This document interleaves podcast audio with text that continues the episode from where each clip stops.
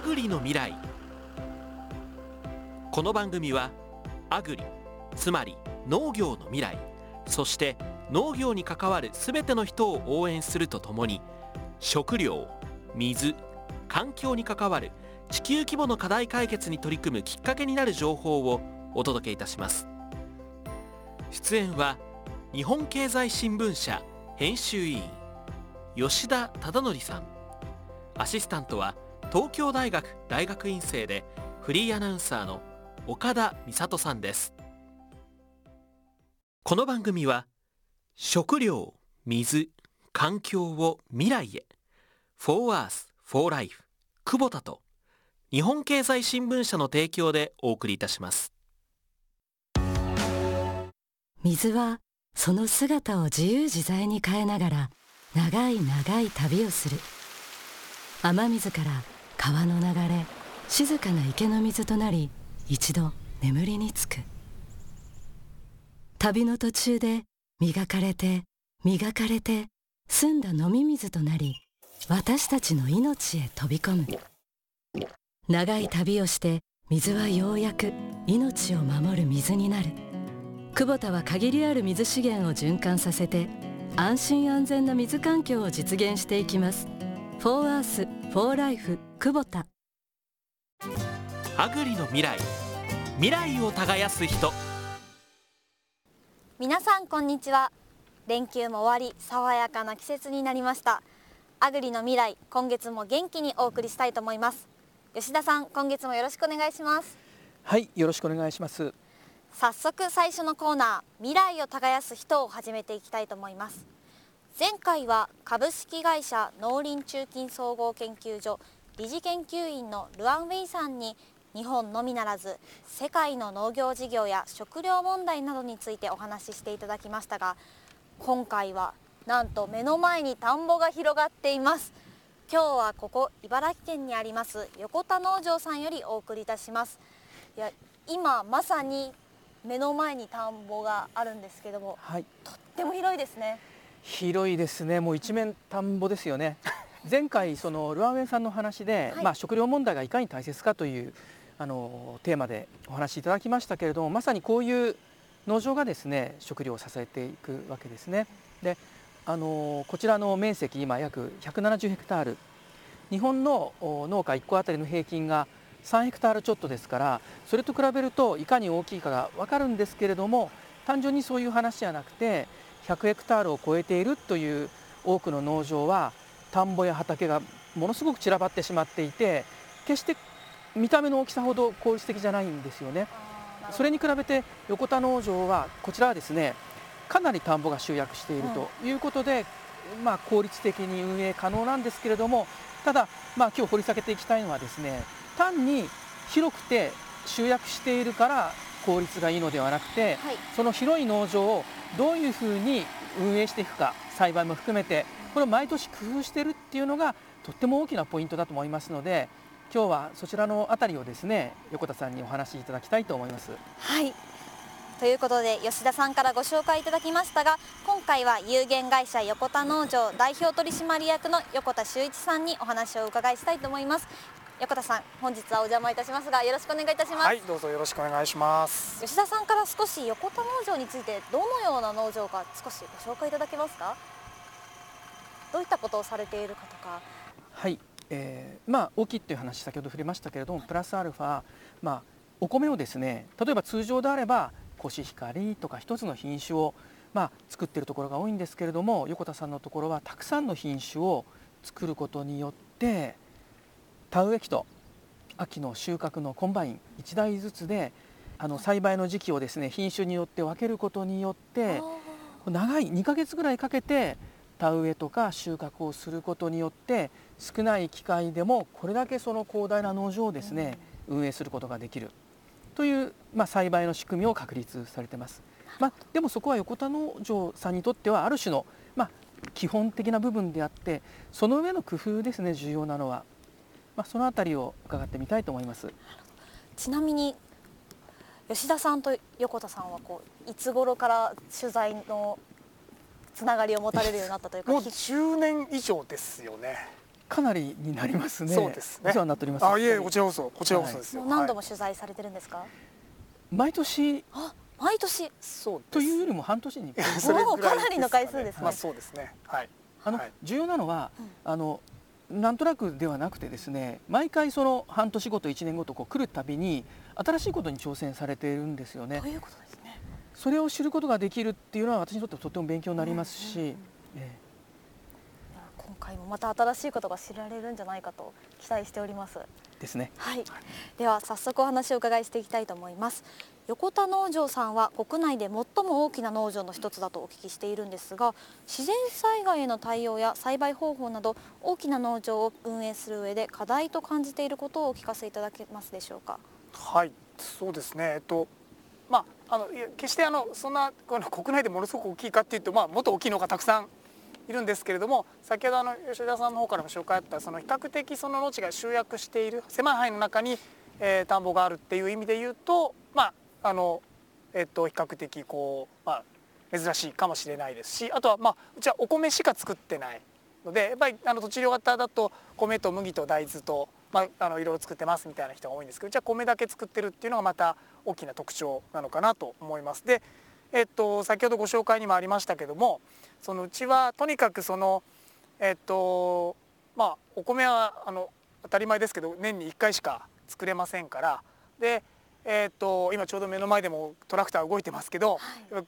お米の場合はほとんど機械で、まああのね、耕うんはトラクターで、まあ、田植えは田植え機で稲刈りはコンバインでたくさんのまあ機械で、まあ、昔から手作業でやってた時代からするとかなり楽に作業ができるようになったんですけれども一方で生産コストに占めるその機械の、えー、と経費いわゆる減価償却費の割合が、まあ、大体20%ぐらいあってかなり大きい割合として高いんですね。そうなんですね。ええなのでやっぱりそこをどうやって抑えていくか。でも年にいや年に何回も米作れれば何回も機械が稼働すればそのコスト下がるわけですけど、はい。1回しか動かないので、せめて長い期間伸ばそうということで先ほどもご紹介あった2ヶ月間うちは田植え機を稼働させるコンバインを稼働させるっていうことで、えっとまあ、この地域でも普通はもうゴールデンウィーク、まあ、今ほとんどの方がもう田植え終わっちゃいましたけど、まあ、1週間とか2週間ぐらいで終わってしまうところを、まあ、2ヶ月伸ばしてるっていうところがうちの大きな特徴なんです。で、まあ、それはそれでまあコストは下がっていいんですけどそうなった時に今度はやっぱりその先ほどまあご質問があったその自然災害。いろんな天気がこう、まあ、特にやっぱり最近極端な天気極端な雨が降ってきたり極端な暑くなったり寒くなったりみたいなことが起こってくるとまあそういうリスクがを受けるこう確率が期間が長くなるのでね。高まってくるんですね。で、えーそうなった時に、まあ、それで何が起こるかっていうと、まあ、いろんなことが起こりますけどやっぱり一番大きいのは、まあ、収量が落ちてしまうはい。減収にある、まあ、つまり僕らにしてみたらそその取れたお米を売って売り上げにするわけですからその売るものがなくなってしまえば、まあ、結局ね売り上げなくなってしまう、会社としてはかなり厳しくなってしまいますので、まあ、そういうぎ気候で自然災害とか、まあ、そういう気候変動みたいなものがあっても安定して収穫量を、えっと維持していく。それさっきを長くしながらいろんな品種を組み合わせながら、まあ、お米しか作ってないわけですけど。っていうところは何しょうかなり難しいところだなというふうに思ってますしまあそれは言い換えればそこにこそ僕らがこれからなんていうか常にこれからもずっとチャレンジし続けなきゃいけないことだなというふうには思ってます。はい。あのその点に関して伺っていてすごいなと思ったのはこの田んぼに植える品種今年はコシヒカリですと。じゃあ去年はどうだったか。必ずしもそうじゃなかったりするんですよね。まさに目の前の田んぼ今年コシヒカリですけど、はい。去年は満月餅っていう餅の品種を作ってました。あそういうことって可能なんですか？いや多分あのなかなか勇気のいることだと思うんですよ。ですよね。でもそれを毎年挑戦してますよね、えーまあ毎年はちょっと言い過ぎなんですけど、はい。でもやっぱりいろんな理由があって、はい。その先ほど言ったその減収の要因がとか作業性とか、まあ、いろんなことを考えた時にちょっとこれは本当は餅の品種の餅を作った後にうるちの品種を作ると、こう前の年の餅がちょっとこうまた出てきたりとかっていうのがあって、えー難しいところがあるんです管理上。だからちょっと抵抗もあったんですけどでもやっぱりその全体ほ他のバランスを見た時にやっぱ収量との安定性とかを考えた時そっちの方がより望ましいだろうということで今年はちょっとそういう挑戦をしてますけどね、まあ、それはいろんなあのたまたま今これをコシヒカリ餅に餅をコシヒカリに変えた話しましたけどやっぱりいろんな作付けの転換というあその品種の転換みたいなことははい。やってますね。特にあれですよね。台風の問題があるじゃないですか、はい秋以降に、はいはいはい。その台風の時期を睨んで、はい。じゃあ先に何を作って収穫しておくかとか、はいはいはいそういうのもこのパズルの計算の中に入ってきあますよね。当然そうですね。例えばその、えっと今この目の前は比較的こうたなんですかね、えっと地盤的に少し高いところ。であの奥の方に行くとだんだんこう低くなっていくので例えば台風で大雨が降るとこの奥の方はもう完全に大きな湖みたいに水没しちゃうんですね。そういうところに例えば遅い品種を作ってるともう稲が全部水没してしまうので例えばそういうところはもう早い品種を作って台風とかが来る前に全部収穫をしてもあの逃げちゃおうみたいなことを考えて作付けをするとかですね。はい、本当トライアンドエラーの繰り返しというか実験が好きな感じ。吉田さんは本当に実験好きな感じがします。まあ、あとはだからそれで重要なのは、えっと、実験をし試して良かったね悪かったねじゃなくてやっぱりそこにそれをかなり細かく数字でとか、まあ、データで取って何が何パーセント良かったとかどれぐらい良かったかっていうのをあの感覚でじゃなくてちゃんと数字で残すようにしてそれはつまりあの正解か不正解か丸か×かじゃなくてもうかなり複雑なパズルなのでどっちがな何パーセント良かった。だからでもこっちもいやこっちを立てるとこっちが立たないけどこっちのは何パーセント。えじゃあ比べるとじゃあ会社の売上的にはこっちの方がいいかなとかいやリスクを取らずリスクを減らす方法で言えばこっちの方がいいかなみたいなことをかなりこう数字を使って、えーまあ、取捨選択するみたいなことをやってますね。だからあれですよね栽培ではあるんですけれども栽培という言葉ではなかなか片付かないというかですねマネジメントそのものですよね。まあまあそうですね本。当にはいはい。かなり高度なビジネスというかそうですね本当にそんな能力を持っていらっしゃるなと思いましたが、はい、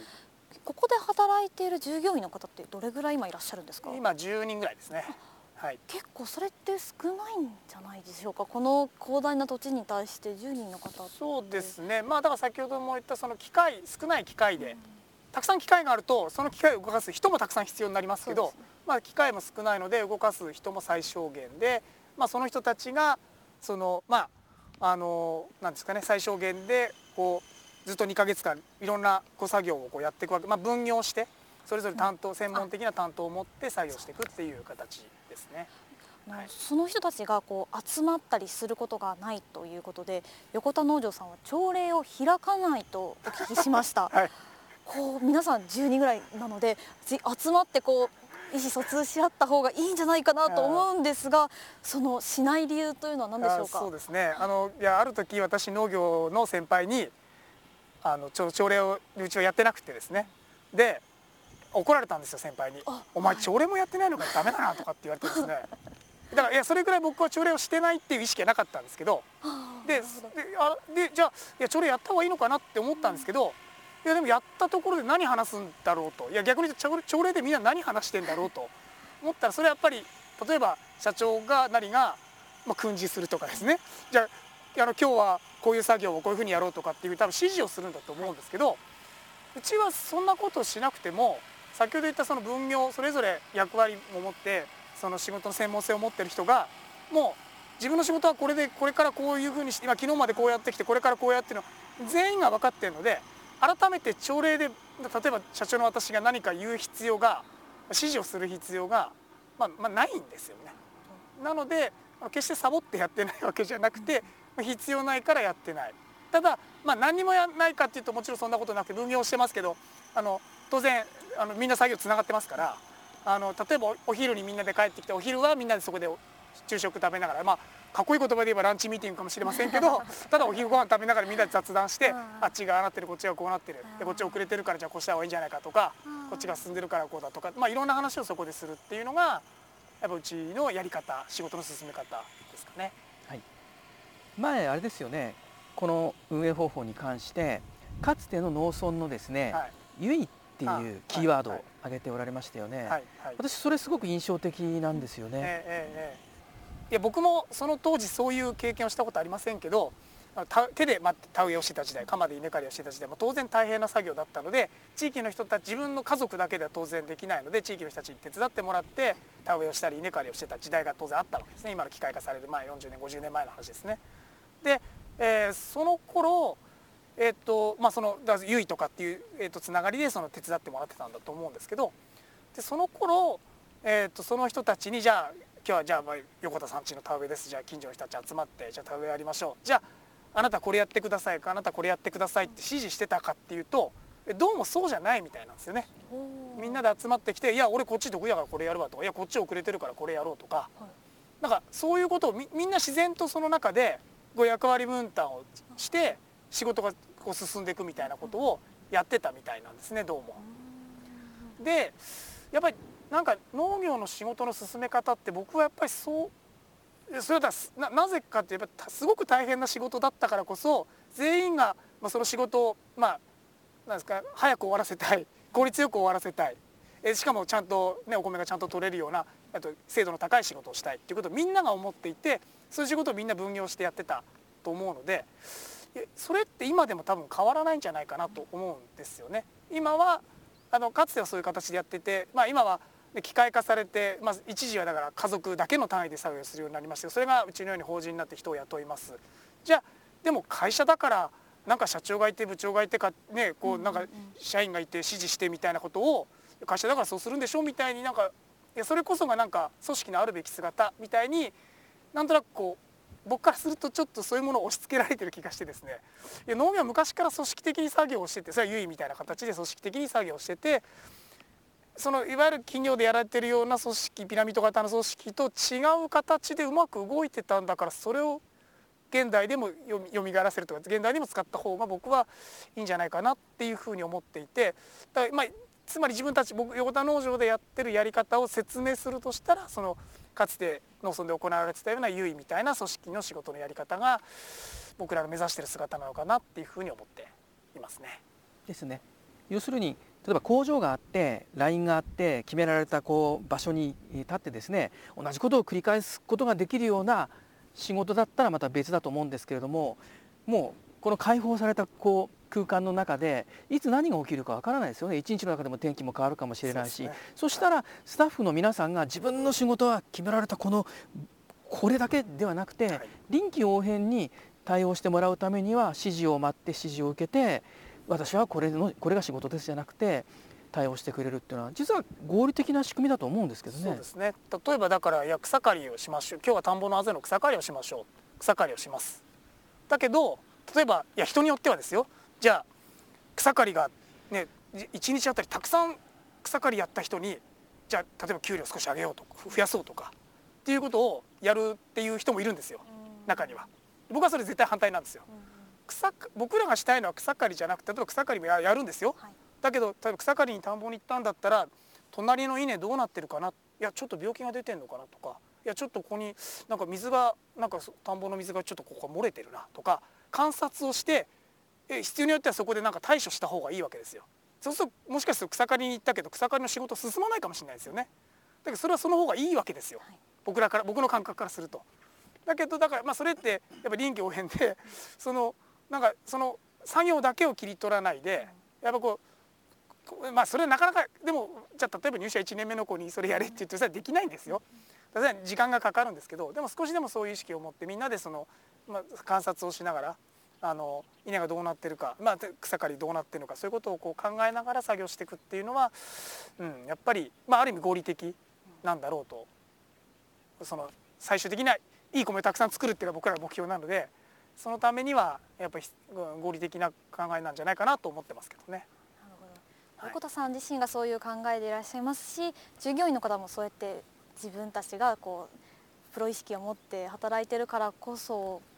生まれていく行動なんだなと思いました。はい、で横田さんが多分従業員の方をかなり信頼されているいらっしゃると思うんですがこの従業員の方たちのこの、はい、行ったこの労働の成果というか、はい、この今の進捗状況とかを確認する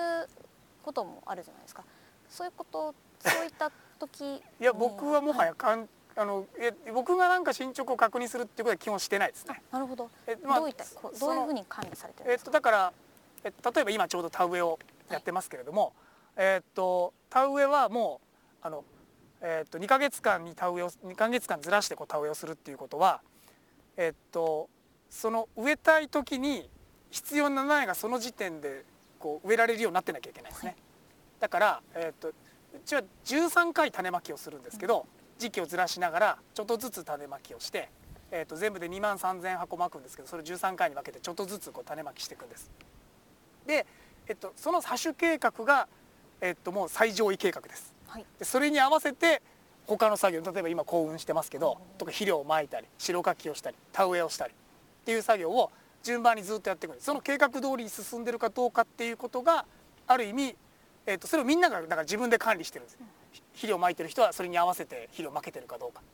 白かきやってる人はそれに合わせて田植えやってる人はそれに合わせてちゃんと田植えができてるかっていうのをみんながそれぞれ確認しながらやってます。まあ、一応その計画が今年これで田植えをしたら、えっと、今年の理想的な米作りができるんじゃないかっていう計画なので、まあ、それに合わせてし仕事を進めてるっていうことです。ちなみに今の時点で今年の田植えは2日遅れです予定よりそう。なんですね なるほどまた話が変わるんですけども、はい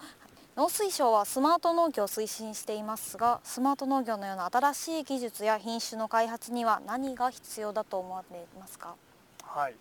そうですね。まああのまあ前提としてやっぱりそのえーっと今まで起こらなかったようなその気候変自然災害とか気候変動とか、まあ、もしくはそのえーっと規模面積っていう意味でもやっぱりこう急速にこうリタイアしてきて、まあ、今まで想像つかなかったようなその規模の面積を管理しなきゃいけなくなってきたりとか。でまたその、まあ、僕らで言えばそれを少ない人数で管理したい、まあ、もっと言えばそれは農業やりたいっていう人がちょっと少ないっていうのもあるとは思うんですけど、まあ、っていう中で言うとやっぱり今までと違う技術を使って今までと違うやり方で今までと違う品種かもしれませんけれども、えーっていう意味で言うとやっぱまだまだ新しい技術が必要だ、まあ、特にこれからより必要だなというふうには思ってます。でただやっぱりその、私もいろんな研究関わらせてもらったり、えーまあ、そのコンソーシアムのメンバーとして入させてもらったり、えっと、こう評価する委員になったりですね農水省の事業の委員ななんかもやらせてもらいましたけどあのやっぱりそれで思うことはどうしてもその、えっと、研究者はその研究をして、まあ、もっと言えば論文を書くことが目標だったりメーカーの人は機械を作ってその機械を売ることが目標になっていて、はい。で僕らはそういう技術をとか、まあ、機械を使って、そう自分の経営をやっぱり作らなくなんですかね、えっと、それに対応しいろんなええ変化に対応して自分たちの経営戦略に基づいたその経営を、まあ、実現するっていうことが目標なんですけど、まあ、そのための皆さんを作ってるのは部品なんですよね。はいでもやっぱ組み合わせようとしたらいやこの部品じゃちょっとダメだったなみたいなことがやっぱ起こるんですよね。だからやっぱりそれは僕らあのいや技術開発はもちろん必要だし重要なんですけど、まあ、農業者実際その技術を使う農業者側がもっとこういう技術が欲しいと言わなきゃいけないですし、まあ、場合によってはその研究のプロジェクトなりコンソーシアムにもっと参画していかなきゃいけないと思いますし、まあ、そういうこう連携というか、まあ、一緒にやっていくっていうことがおそらくこれからより重要なのかなというふうには思います。例えばその効率化の技術ではい、直巻きあはい。乾電直波はとても重要ですね。はい。それは確かにそうかもしれないですね。はい。でも往々にしていると研究の人たちはですね、はい。乾電直波だけは研究してはい。効率化うまくいってますと、でも田植えも基本的にやっている中で乾電直波を組み込んでいこうとすると、はい彼らが見ている世界とはまた別の課題が発生しますよね。そうですね。例えばだからいやもうもちろんその省力化とか低コスト化でその直波技術は、まあ、すごく重要ですし、まあ、私もあのやってますけれども。でも例えばじゃあ横田農場の170ヘクタール全部乾電直波にしましょうと。でそしたらコスト下がっていいじゃないと。だけどそんなことしたらえっとまあハッシュを例えば今と同じ2ヶ月間にずらし種まきをですねその乾電直巻き直巻きする期間を2ヶ月間にずらしたとしてもおそらく収穫は2週間か3週間の間にやらなきゃいけなくなっちゃう。ささっき分散にならないんですね。種,、ま、種をまくと種は自分が一番いい時に芽が出てくる。はい。環境が整ったら芽が出ちゃうんです。田植えは自分でそのぼ自分人間がハッシュの時期をこうコントロールすることで強制的に時期をずらすことができるんですけど自然に任せた種まきになると自分のいい時期に出てきてしまうので分散にならないんですね。そうなんですね。ええ。だからまあそのいやあの吉田さんおっしゃったようにその研究者はいやこの田んぼで直巻きやりました。収量が増えました。コストが下がります。ほら皆さん使ってくださいって言うんだけど使う時にやっぱ農業者側としてはそれ全部できないしじゃあどういうバランスで組み込むの？とかじゃあその時じゃあ他の作業との組み合わせはどうなるの？みたいなことがそれやっぱりね農家じゃないとわからないしそれはまあ地域によっても農業者によっても全然違うのでやっぱり使うそういう技術を使いこなす技術みたいなものがすごく重要ですよね。そういうのっていうのは彼らはまあパーツを技術として開発してくれますけれども、はいはい、それを受けて農業者が自らそこまで考えていかなければならないのかつまりそのマネジメントの仕方ですよね扱い方をそれとももう少しこのどんどんこう農地が集約していくこの現状に合わせて農業の現場の課題も含めてもう少し彼らにですね研究に反映してもらうっていうそれはなかなか難しいんですかね？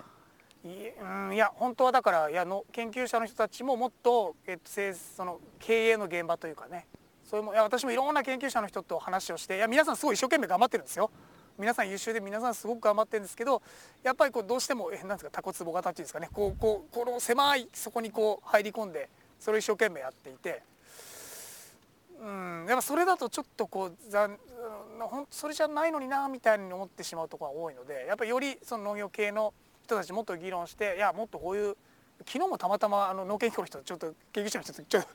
夜もう今田植えで忙しいから6時から来てくださいって言ったら6時に来たけど9時まで喋ってましたけど、はい、いろんな議論してたらやっぱすごい新しい気づきがあって面白かったって言ってくれましたけど、いや9時までかか僕が喋りすぎいや今も喋りすぎてますけど 申し訳ないと思いながら、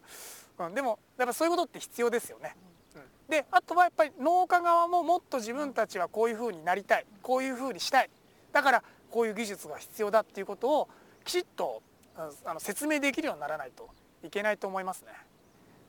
まあそのためにはあれですよね。農家も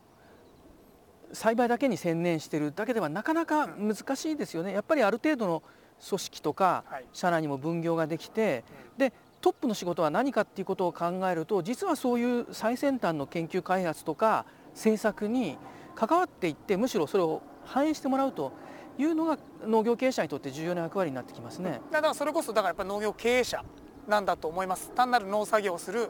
まあ農家のおっちゃんまあ、農家のおっちゃん僕は農家で自分で自分では自分のこと農家のおっちゃんだと思ってますけど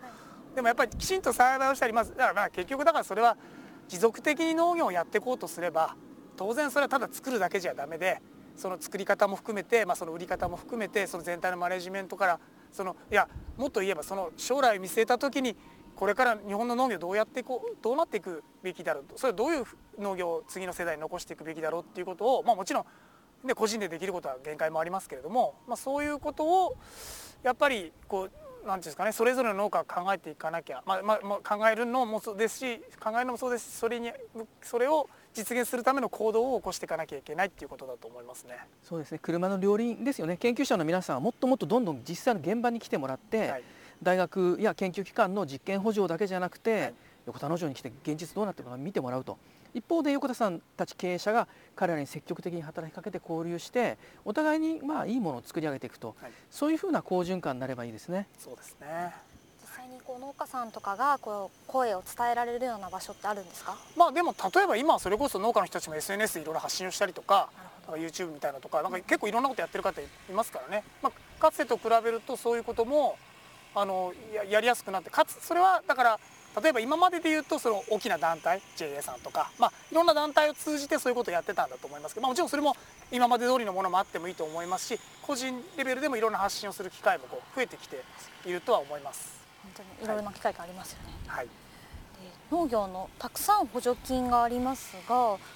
稲作農家の中にはもっと補助金を手厚くしてほしいという声があります、はい、吉田さんここについて。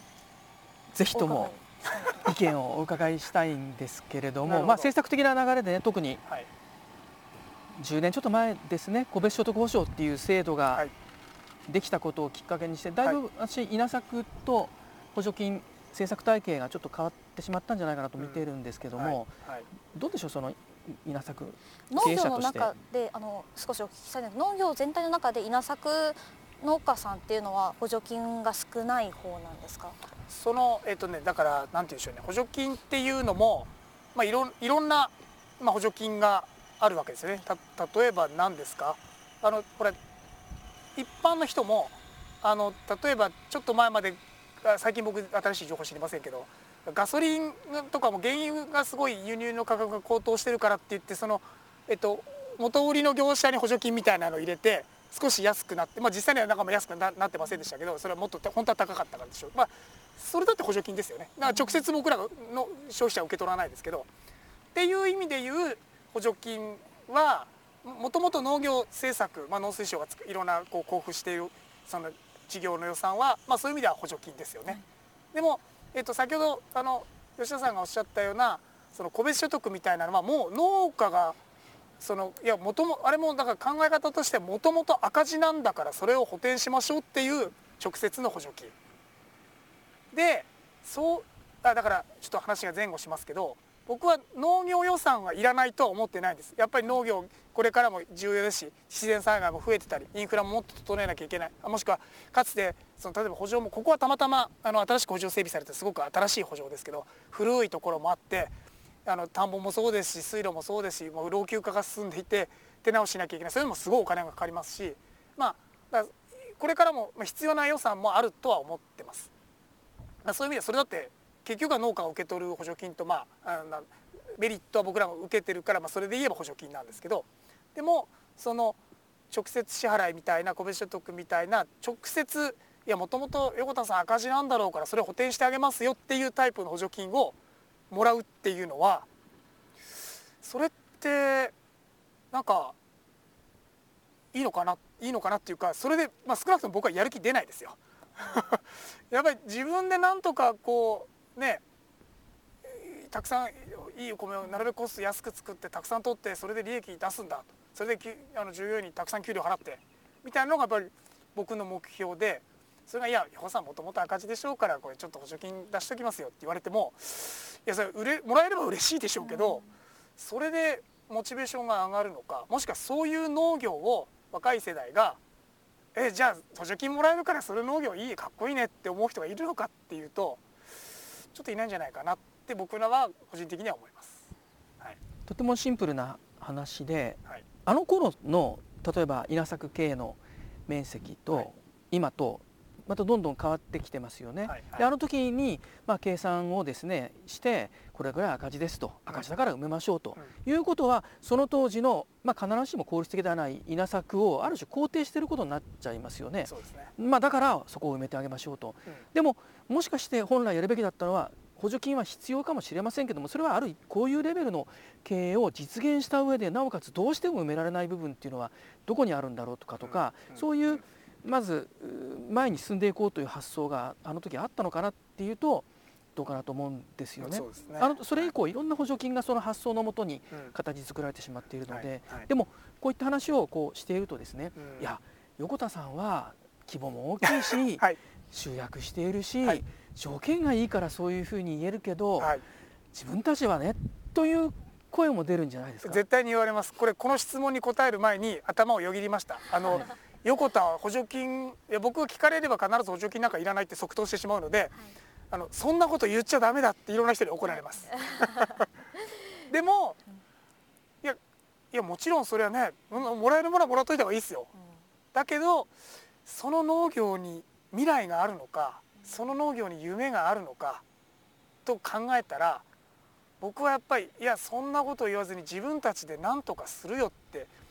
言えないとまあいやしかもその方法が一つもないんだったらしょうがないですよ。でもやっぱありますよ。それはだからあそのさっきの吉田さんの質問に答えると決して僕そんなに恵まれてないですよ。僕自分の感覚からするとやっぱり自分たちできることいやだから僕と同じことやろうとしたら場所が違うんだからそれは同じことはできませんよ。でもその地域地域その人が違うから、まあ、その考え方経営戦略も含めて違うやり方で俺こういうふうにやったらもっと利益出るんじゃないかな。こういうふうにやったらもっとコスト下げられるんじゃないかな。みたいなことが山ほどあると思います。僕らはそれをがもう僕が始め農業始めて25年ぐらいになりますけどちょっとずつ一歩一歩一個一個やってきたのが今なので例えば今の横田農場を見てそんなのできねえよっていやそりゃそうかもしれません。僕らも25年かけてやってきたんですからまあ親父の代からすればもっと40年50年かけてやってきたわけですから。まあだからやっぱりそういうことを少しずつ自分のできることからやっていくっ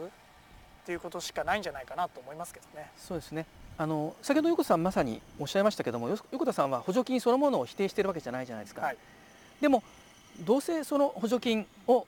使うのであればあるいは政策であの農業を支援するのであればその支援や補助金の仕組みそのものが農業の経営をもっと一歩先に進むことにつながるような、まあ、手がかりになるようなそういう政策を考えてほしいなと思いますね。そうですね。そう思います、はい。本当に今回のお話を聞いていてこう現状に満足せず常に常に高みを目指していく姿勢が本当に感じられてそれで今のこの横田農場があるんだなと感じました。でお聞きしたいのがこの今後横田農場さんはどのようなこうメッセージをこう農業界に伝えていきたいだとかこういうどうな目標を掲げていたりとかありますか？そうですねいろんな視点があってこう難しいんですけど。農業に勤めてる方も多分たくさん聞いていらっしゃるので、あはいそうったはいいはい方にも、はい、そうですね。えっとだからまずうーんまあさっきの話の続きになっちゃいますけどその補助金みたいなもの例えばその添削生産調整に協力すると、まあ、いろんな補助金とかつきますけど、まあ、うちもそういうものは添削やってるからあるんですけどでも横田農場のえっとそのまあ決算みたいなものを見るとえ実はそれなくてもえ黒字なんですよ。はい。だからそれがないと赤字っていうことじゃなくて、うん。でだから補助金は添削の補助金はあ完全にプラスアルファになってます。うちで言うと。でだからそれは努力すればそういうことがで十分その補助金なんかなくても黒字にできるっていうこと、まあ、それはうちの環境もあるかもしれませんけども努力すればそういうことができるっていうことだと思うんです。で、えーっとだからまあ僕らはそういう状態をなるべくのそのずっと続けられるようにしていきたいと思いますしでそのためには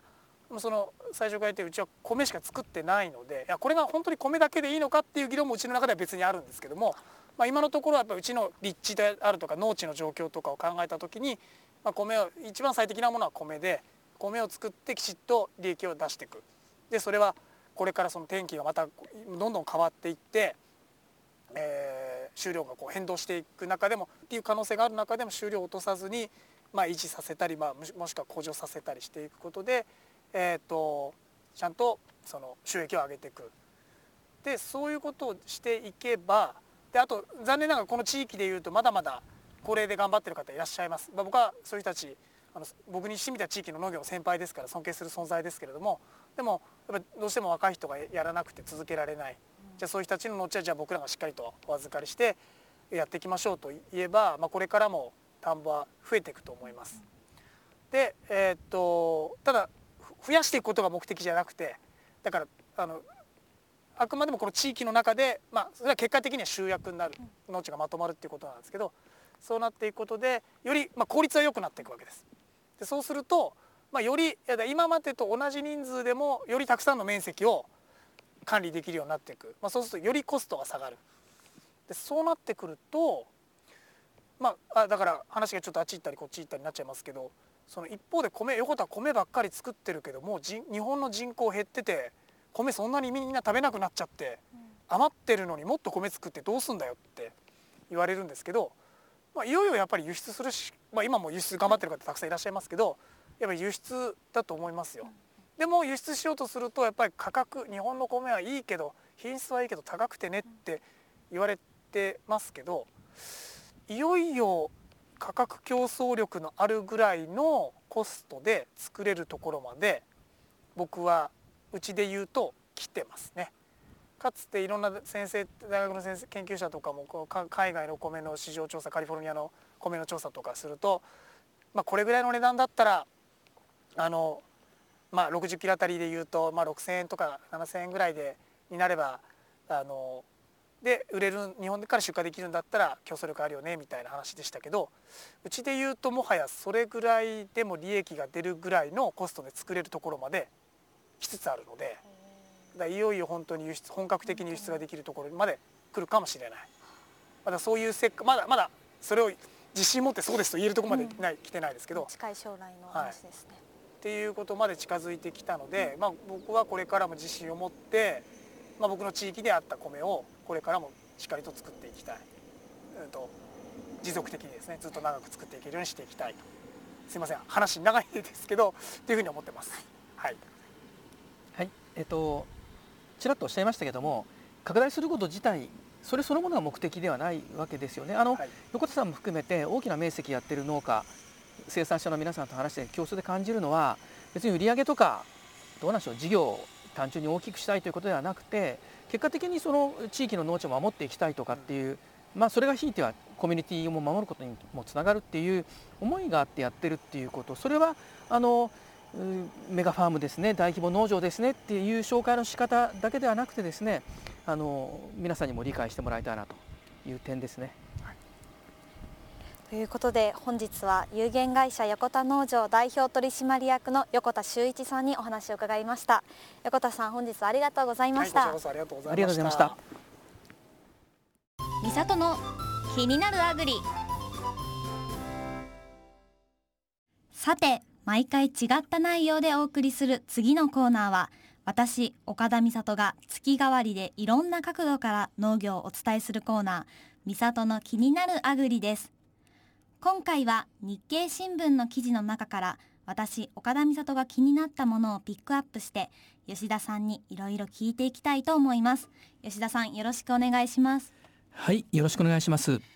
今回私がピックアップしたのは4月29日の記事。豚に優しい飼育環境。時代を先取りした経営の必然というものです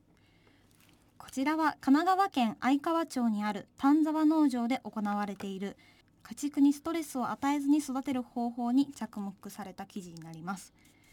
吉田さんは今回どうしてこちらに注目されたのでしょうか？はい、えー、元々のきっかけは、えーと、大地を守る会という、うんうん、あのまあ安全安心にとても関心のある消費者がお客さんで、まあ、そういったその栽培方法を実践している農業者たちの農産物をですね、えー、宅配で、えー、提供するサービスをやってる会社です。その大地を守る会の生産者との交流会ですね、はい、そこに行った時に、まあ、ブースが出ていてでちょっと話を聞いて、まあ、関心を持ったのがきっかけです。その時に出た言葉がアニマルウェルフェア、えー、動物福祉というふうに一般に訳されていますなるほど。このアニマルウェルフェア動物福祉というのは欧米で広がっていて今では日本にも入ってきた考え方だそうなんですがこちらの丹沢農場ではかなり前からこの考え方にのっとった方法で養豚を行われていたということなんですよね。はい、はい、えっと私が取材に行く時もですねというわけで最近のそういう国際的な潮流というか、まあ、動物を大切にしようとたとえ家畜であってもというふうな流れを受けてですね運営してるのかなと思って取材に行きましたところがまああの取材のとても面白い点なんですけれども行ってみたらそういう言葉が世の中に広まる前から彼らはそれを実践していたわけです。そこが今回の取材で最もこう興味を持った点です。はい、記事の中でもこの面白かった加えて重要だと書かれていたのが経営の観点からも豚を育てる環境を変えることが重要だと書かれていますよね。はい、あの読んでくださってありがとうございます。はい、そうなんですよね。うん、あの海外で流行っているからとか、うん、まあまあ世の流れだからというところで、えー、まあまあ、ある意味理念先行でいったわけではなくて経営上の必然性があって、えー、一つ一つ積み上げたわけです。うん、例えばですね分かりやすく言うとここの農場っていうのは、うん、その豚を飼いますよね、うん、その排泄物をどう処理するかっていうのがとても大きな問題としてありました。はい、で結果的にあの木のですね枝のチップを、まあ、豚を飼う部屋にですね敷き詰めてそこに特殊な微生物を投入してその微生物が排泄物を分解してくれると。そうするとこうとても自然に合ったこう環境で豚ってあの放牧するとですね木の根っこを鼻でググッと掘っていったりとか、雑草を掘り返したりとか、まあ、そういう性質があるんですけれども木のチップ細かいチップの上で、えー、彼らが暮らすっていうのは自然環境に近いまあ、動物福祉だよねっていうふうに感じますがもともとの原因はその畜産業にとってとっても重要なのは匂いなんですよね。はい近隣に住んでいる人が例えばそういう排泄物の匂いっていうものがこう漂ってきてしまうとですね、まあ、養豚場農産休来ないでほしいと。そもそももうできないっていうことにな、ね、そうなんですね。だからここがその養豚場を大幅に拡張するときにその問題をどうやって対処しようかなと。まあ、パッと思い浮かぶのは浄化層なんですけども、うん、浄化層はきれいにはできても匂いは消せないんですよね。そうなんですねその点この微生物は排泄物を単に分解するだけではなくて匂いも消してくれるっていう効果があります。ということに着目してこの飼育する施設を作ったわけですね。結果的にそれが動物がより自然に近い環境で育つということにもつながっているわけです。なるほど。一つのアニマルウェルフェアに取り組む例として1頭あたりの面積を広くした、はい、今までの2倍近くにしたということが書かれているんですけど、はい、一般的に考えるとやっぱり日本って土地が狭くてこうやって土地を広げることって、経営的に厳しいんじゃないかというかですよね。これが経営の観点から重要だと、なかなか思いづらいんですがここに関してはいかがでしょうか？普通考えると飼育面積っていうものが、まあ、とてもその制約がありますので、うん、それを広げるっていうものは効率が落ちるように感じるんですけれども、うん、ここももうより重要なポイントはですね狭いところに豚を閉じ込めて飼っているといざ出荷しようと思う時にですね、はい、スタッフが誘導しようと思っても暴れてしまったりあの動き回ることに慣れてなかったりするわけですよね。で暴れると壁にぶつかってしまう。壁にぶつかると豚が内出血をしてしまって、はい、そのお肉にですねそれがまあ血合いという形で痕跡が残ってしまったりするわけですね、はい、ところがゆったりとした農場で飼っておくとですね、うん、そうやって出荷する時にも豚が走り回ることにそもそも慣れているので、はい、自然とその工程に回ってくれると。うん、でということは豚にとってまあそのもともと快適なだけではなくてお肉の商品の品質にも関わってきますしそれからもう一つはスタッフのストレスも減りますよね負担が。そうなんですか？なかなか豚が動いてくれないからなんとかこう早く出てってやってしまってですね。もちろんだから蹴飛ばしたりなんかしたらいけないんですけど、はい、まあそれにしてもスタッフの負担というのは重かったんですけれどもそれを豚が自然と移動してくれるようになったことによって働きやすい環境にもスタッフのつながっていくわけです。そうなんですね。なるほど。なので一般的にその栽培のその飼育のですね、えー、スペースを広く取るというのはアニマルウェルフェアの最も代表的な項目なんですけれどもそれはそれだけではなくておっしゃるようにビジネス上の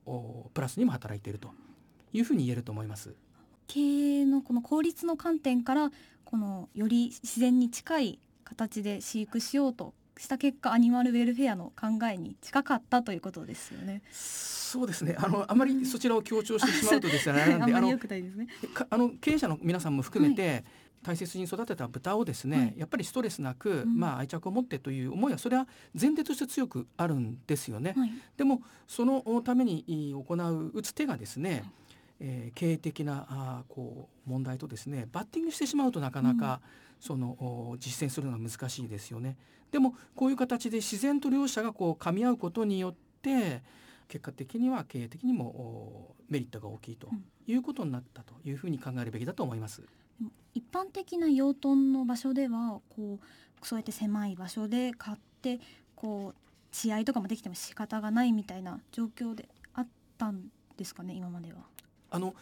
そういう点に関して言えばですね、まあ、ここは先行してやってましたけれどもその他私が取材したもっと大規模な養豚場というかもうもう企業的な経営ですね。そういうところも今はものすごく気にするようになってます。というのはだんだんそういう考え方が広まることによって買い手の消費者の方もですね気にするんですよね。豚を虐待とかしてないかなとか。だから今やそういうふうに消費者も価値観を共有することによってまあそういうところのですね、えー、豚肉をあるいは加工品を買ったりするということで結果的にそれがまたビジネスのメリットにもつながっていくと、うん、そういう流れは他の大きな農場でもあるいはまあ小さいところも含めて徐々に広まってきていると感じます。うん吉田さんはこう取材の中で丹沢農場の松下代表にインタビューされたと思うんですがこの代表は何かこの自分たちがこのような自然に近い環境で育てようとするこの取り組みを始めようとしたきっかけ何かあったかというかそうですね。きっかけは何か？申し上げた通りその一つはまあ養豚場を拡張するときにじゃあどんなその仕組みの設備にするかというところがきっかけなんですけれどももうちょっと根っこを遡ってみるとですね、はい、ここは大腸を守る会、まあ、冒頭申し上げましたけれども食の安全安心にとても強い関心を持つ人たちあるいは生協なんかもそうかないうところが売り先なんですよね。はい、とそれまあこれもまあある意味結果論ではあるんですけどもそういう消費者はとりわけやっぱりこういう動物福祉みたいなものに対する興味は強く持っていますので、まあ、自然にこれをまたつながっていったと、うん、こういうような状況じゃないかと思います。なるほどじゃあもともとそういう考えがあったからこそはいやっぱりそういうその方向に経営も転換していったのではないかということそうでですね。ね売り先もそういう人たちだということで、ごく自然に全体が結びついていったという感じだと思います。はい、ありがとうございます。ということで今日は日経新聞の記事の中から私が気になったものをピックアップして吉田さんにいろいろお聞きしました。吉田さんありがとうございました。はい、ありがとうございました。それでは美里の気になるアグリ。また次回もお楽しみに。久保田ストーリー。このコーナーは農業の未来を応援し共に取り組んでいく株式会社久保田の思いまた久保田で働く人や久保田が作り出すものに焦点を当ててそれらにまつわるストーリーをご紹介していきます。このコーナーはラジオ日経と株式会社久保田の共同企画制作でお送りします。今日は株式会社久保田水環境研究開発第一部宝生文樹さんに現在久保田が取り組んでいるディープリサイクルシステムについてお話をお伺いしたいと思います宝生さん今日はよろしくお願いしますよろしくお願いいたします。早速なんですがこのあまり聞き慣れないディープリサイクルシステムというのはまずどういったことなのか教えていただけますか？はい。あの、ディープリサイクルとは、あの、リサイクルしやすい部分のリサイクルにとどまらず、さらに技術とか取り組みを深めて、えーこれまでの技術ではリサイクルしにくかったあらゆるものを資源循環する挑戦的な取り組みのことです。で久保田はあの食料、水環境という分野で活動していますが、様々なところにえ既存のリサイクルシステムでは回収できていない資源が残っていると感じています。農業から見ると、稲わらもみ殻、畜産糞尿などの農業残差と言われるもの。水の分野では、下水汚泥に含まれる有機物やリンも一部はリサイクルされていますが、未利用のものがまだまだたくさん残っています。都市ゴミなど身近な廃棄物から見ても、プラスチックの循環利用は道半ばですし、現在価値が高騰している金やプラチナ、銅などの貴金属類がほんのわずかであっても含まれているんですが、まあ、それらは未利用のまま埋め立て処分されています。え食料生産に欠かせないリンなどの肥料資源や、え電子機器、エネルギー転換などで使用される様々な金属資源の価値は、え今後ますます高まっていくと考えられます。その意味で、え資源の循環利用の重要性もえ今後高まっていくと考えられますので、えそれぞれの持つ資源性を100%活用するリサイクルを進めていこうと挑戦しています。なるほど。今までの技術だとリサイクルしにくかった。あらゆるものもリサイクルして資源循環していこうという取り組みになるんですね。これは現在久保田で取り組んでいるディープリサイクルシステムの核となる技術があるとお聞きしましたがそれはどんな技術なんでしょうか？さまざまな未利用資源のリサイクルに挑むコア技術が、えー溶融分離技術です。高温を利用した元素の分離濃縮技術で、え消費廃棄から次の生産へと、え資源循環のループをつなぐ役割を担う技術です。約1300度の高温で、え微量な有機物まで燃やし尽くし、残るカルシウム、ケイ素などのミネラル分、え微量の金属分などを溶かします。溶けたものはえ炉から排出されて、水で急冷されて、スラグという砂状のものになります。下水汚泥や畜産糞尿のようなリンを含む場合は、リンはスラグに濃縮します。重金属などの有害物は高温で分離されるため、スラグはそのまま肥料原料として利用可能な資源となります。また、都市ゴミなどは、え鉄や銅、わずかな貴金属類を含むのですが、えこれらは粒子状のメタル粒子としてスラグと一緒に排出されます。スラグからメタル粒子を分離することで、未利用の有価金属類を回収できます。また、鉛、カドミウムなどは重金属類ですが、これらはえ高温下で蒸発し、排気ガスと一緒に炉から出て、え排ガスを浄化する工程で回収されます。実はこの溶融分離技術はあまり知られていませんが、約50年の歴史がある実用化された技術です。代表的な事例では、香川県の手島という瀬戸内の島に1980年代に不法投棄された産業廃棄物を掘り起こして処理する技術として採用され、計91万トンをえー、再び埋め立て処分することなく、えー、全量資源化することに成功しています。また最近では、えー、福島県において放射性セシウムで汚染された除染廃棄物からセシウムを分離濃縮する技術としても採用されています。なるほど。そして私たちの普段の生活から出てくるゴミですとか身近なもののディープリサイクルにも取り組んでいると伺ったんですがこれはどういったところなんでしょう？はい皆さん普段の生活でゴミを出すときに、リサイクルする資源ゴミと粗大ゴミ、可燃ゴミといったような分け方で出されていると思います。でリサイクルする資源ゴミだったり、まあ、自動車、家電、容器包装類といったものを対象にすでにリサイクルは進められていますが、まあ、そこでは主に金属やプラスチックなどを回収しています。我々はさらに踏み込んでリサイクル残差と言われるそのしにくいものから金属回収するっていうところを取り組んでいます。でリサイクルの工程では機械や人手では分別が難しい金属とプラスチック、ガラスなどが入り混じったものが残ります。それがリサイクル残差です。昨年、民間のリサイクル事業者の協力を得て行った実験では、リサイクル残差から銅や金を含むメタルを約90%回収できるといった結果が得られました。同じように私たちが普段の生活で出す可燃ごみ、粗大ごみの中にもさまざまな有価金属類が含まれていますがえ、これらは焼かれてえ焼却残差の中に濃縮されていきます。ゴミ焼却残差から金、銀、銅、パラジウムなどが回収できることも実験で確認しており、え実用化に近づいています。はい、いろんな金属がこれで回収できるというわけなんですね。先ほどは溶融分離技術についてお聞きしたんですが、この溶融処理自体にもエネルギーはかかるわけですよね。そうですね。溶融処理は高温処理なので、まあ、通常の焼却処理という薬技術に比べるとエネルギーがかかります。で現在、化石燃料を直接燃料利用するのではなくて、廃プラスチックを燃料として利用する技術開発にも取り組んでいます。あのゴミをゴミで溶かすっていう発想です。で、プラスチックのマテリアルリサイクルも進みますが、どんなものでもできるわけではありません。アルミが蒸着したフィルム状のもの、例えば冷凍食品とかに使われるような袋だったり、まあ、塩化ビニル類、あるいは金属と、プラスチックが分離困難なものなどは、えリサイクル残差として残ります。